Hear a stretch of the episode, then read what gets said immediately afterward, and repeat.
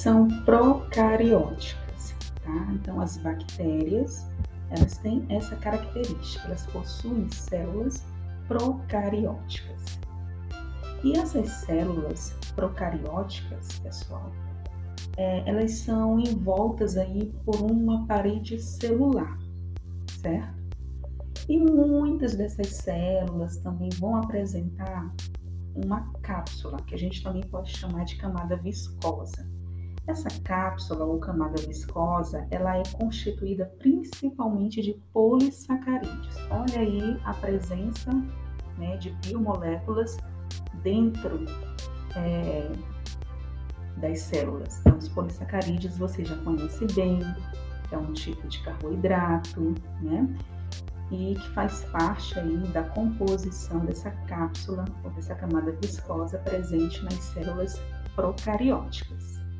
Uma outra característica importante e relevante que a gente pode destacar é que essas células elas são muito menores em comparação às células eucarióticas.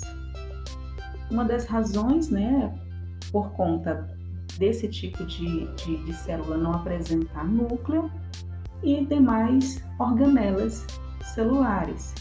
Então, vocês vão ver aí na apostila que existe uma diferença dessas células e em que as células procarióticas elas não possuem certas organelas celulares que estão dentro lá das células eucarióticas. Então vocês vão ler direitinho, vão destacar quais são essas organelas, tá? Fazer aí o, o, os apontamentos de vocês, as anotações de vocês, e vocês vão ver essa diferença, tá bom? Bem, e agora chegando nos vírus. Os vírus, eles já não estão dentro desses reinos, não estão classificados aí em nenhum desses reinos que a gente acabou de ver, né, os cinco reinos. Eles já vão representar aí para gente um, um, um, caso especial, né, uma forma especial. É, os vírus, eles não são células e eles vão conter um tipo específico de ácido nucleico, que pode ser o RNA ou o DNA.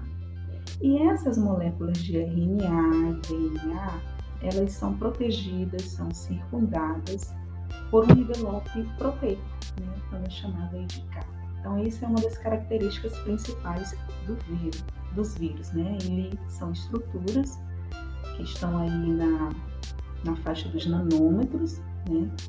composto principalmente aí de um, de um código genético, né?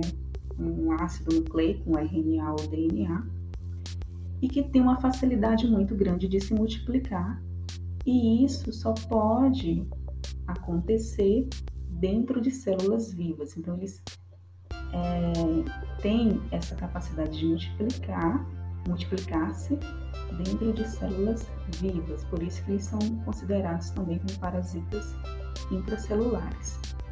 E não são considerados seres vivos, tá, pessoal? Vírus não é um ser vivo, porque eles não possuem vida própria, tá bom?